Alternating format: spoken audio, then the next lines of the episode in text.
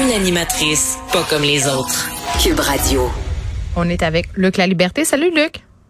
Oui, bonjour Geneviève. Hey, écoute, quand je savais que tu allais intervenir euh, à l'émission aujourd'hui, je me suis dit, je vais lui poser la question suivante. On voit de plus en plus là d'analyses euh, toutes récentes là, ces derniers jours par rapport au convoi à Ottawa, mais aussi euh, aux camionneurs qui convergent vers la ville de Québec. Il y a beaucoup de personnes qui disent que le Trumpiste fait des petits au Québec, fait des petits au Canada.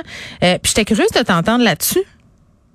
Écoute, c'est, euh, ce serait, pour être honnête, bien difficile d'évaluer le, le, le, pourcentage ou le nombre mm. de personnes qui sont influencées par ça, mais je peux confirmer qu'il y a une influence.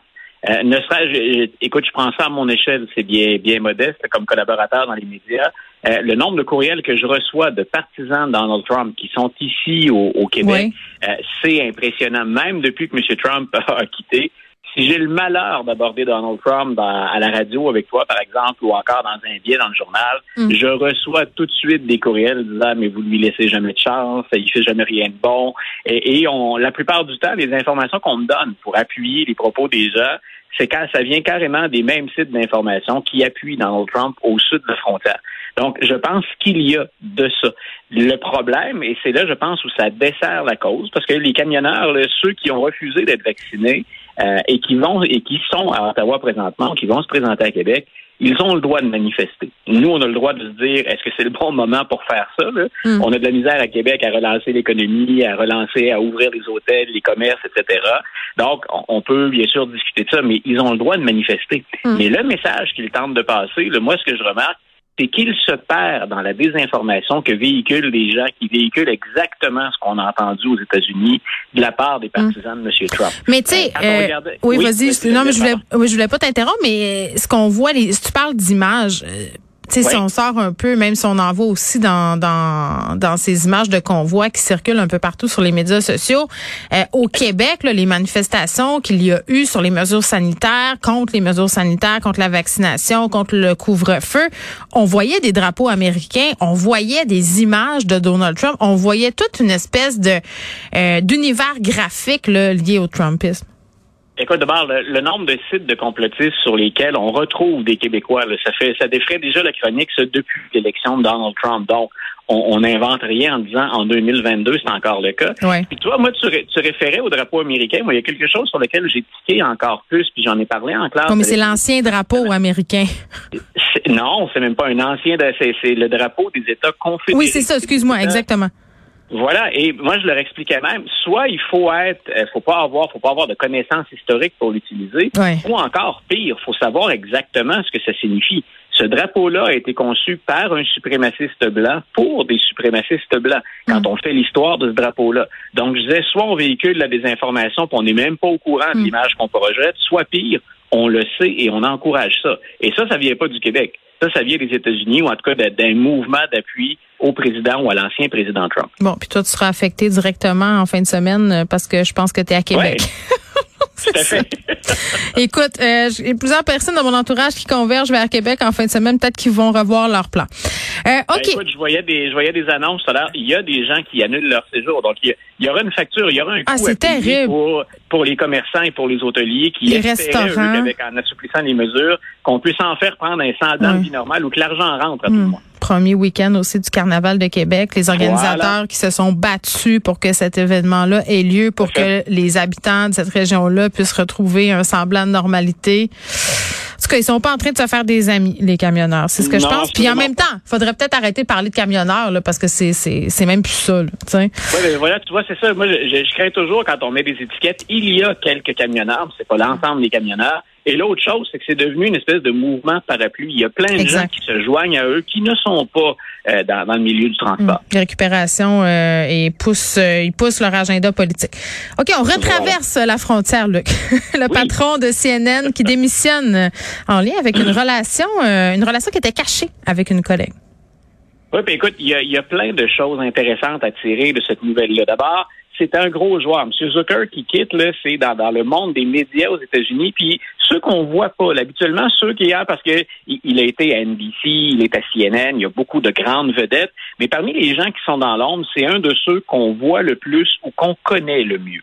Et euh, on, a mis donc le doigt sur cette relation-là qui a été dissimulée il travaillait euh, étroitement avec la directrice du marketing sur CNN et ils n'ont jamais dévoilé finalement qu'ils étaient au fil des ans devenus un couple, tout le monde qu'ils avaient une relation tous les deux. Et c'est sorti, c'est en ce sens-là, c'est presque une bombe. Euh, on a découvert cette relation-là pendant qu'on enquêtait sur un personnage qui n'est plus à CNN, dont on a déjà parlé tous les deux, qui mm. est Chris Cuomo. Donc, on a dit, M. Zucker a, semble-t-il, pendant le plus longtemps possible, protégé et défendu Chris Cuomo. Et on n'a pas eu le choix de le laisser aller. Donc là, on fait le lien, bien sûr, et c'est pas nécessairement important, mais on fait le lien entre les deux hommes, entre Zucker et euh, Cuomo. Ben, mettons, mettons, Luc, euh, que tu dis... Euh, peut-être qu'il a abordé cette problématique-là de façon un peu biaisée ou différente, étant donné que lui-même, entre guillemets, avait une relation, bon, douteuse, disons ça comme ça? Oui, ben ça, ça la, la, transparence, les règles d'éthique, ils, nous obligeaient tous les deux à révéler cette information-là. Ils ont choisi de pas le faire. Donc, c'est clair qu'il y a quelque chose qui est brisé. Ça ne fonctionne pas. Et la, ce que j'allais dire aussi au sujet de, de M. Zucker, c'est mm. qu'il est en poste, il était en poste à CNN depuis neuf ans. Et il y a carrément eu un virage significatif dans le traitement de l'information puis des nouvelles depuis qu'il est en place. Et particulièrement depuis qu'un ancien acolyte est devenu finalement, entre guillemets, l'ennemi de la chaîne. Zucker, quand il travaillait à NBC, a permis à Donald Trump de mettre en ordre euh, Celebrity Apprentice. Et une fois que Donald Trump s'est lancé en politique, on a vu le virage très clair de CNN qui, euh, je pense, a fait un travail honnête sur les faits, mais disons, ne mettait pas en évidence d'autres faits que ceux qu'on avait sélectionnés au préalable.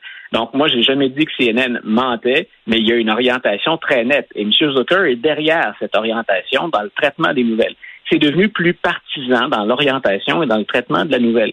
Hmm. Donc, c'est un peu la relation conflictuelle entre M. Trump et M. Zucker qu'on voit aussi, euh, d'associer qu'ils étaient pour une autre chaîne qui a permis à Donald Trump de se faire un nom dans les médias, qu'il a exploité largement par la suite.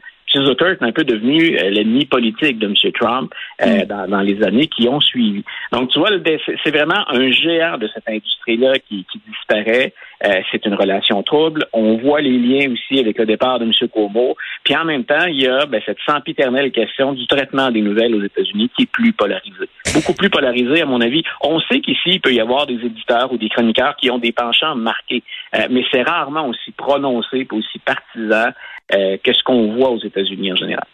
Dans ton prochain billet, tu vas parler d'une fuite de documents, une fuite qui concerne le retrait des troupes en Afghanistan, le retrait des troupes américaines. Voilà, écoute, les, nos auditeurs se demandent peut-être, mais c'est fini ce fameux retrait, pourquoi en reparler? Euh, un, ben, on revient sur le fait que l'opération a été à tout le monde au départ très, très chaotique.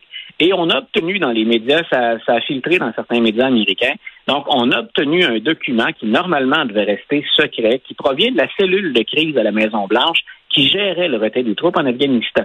Et alors qu'on était sur le point de rentrer à Kaboul, ce que le, ce que le, document qu'on a obtenu valide nous permet de dire, c'est qu'on est à quelques heures de l'entrée des talibans dans Kaboul et les Américains n'ont pas finalisé encore avec quel pays ils vont faire affaire pour rediriger du personnel le personnel de l'ambassade n'est pas encore inscrit sur des listes qui confirment qu'on a envie de partir ou de rester en Afghanistan et on n'a donc pas terminé les préparatifs. Et je répète, on est à quelques heures. Donc, on imagine que s'il faut que cette cellule de crise-là ensuite dirige des informations vers les services, les différents services du gouvernement pour que le plan devienne opérationnel, ben on est en retard non seulement on a tardé dans la préparation, mais là, on est en retard. Et ça explique pourquoi il y a encore, entre autres, des Afghans qui auraient aimé fuir l'Afghanistan. qui sont toujours en territoire afghan et qui craignent toujours pour leur vie. Les retrouver, c'est l'équivalent d'une sentence de mort. Je vais poser une question un peu niaiseuse, mais quand même, je pense qu'elle va de soi.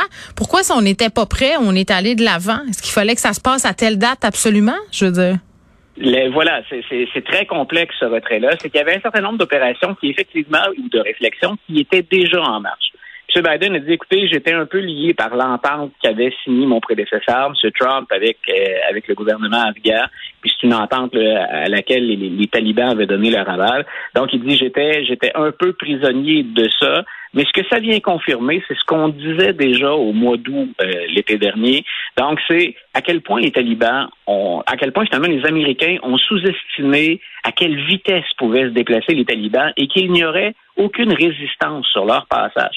Je pense qu'on a été pris de court. Reste que normalement, quand on peaufine une sortie hein, d'un pays euh, dans, dans, des conditions idéales, on saurait déjà avec qui on fait affaire, puis où on va rediriger les gens euh, mm. qu'on aide à fuir le pays ou à évacuer le pays. Mais dans ce cas-ci, il y a donc une préparation, je dirais, négligente. Puis de l'autre côté, ben ça, tout le monde l'a constaté.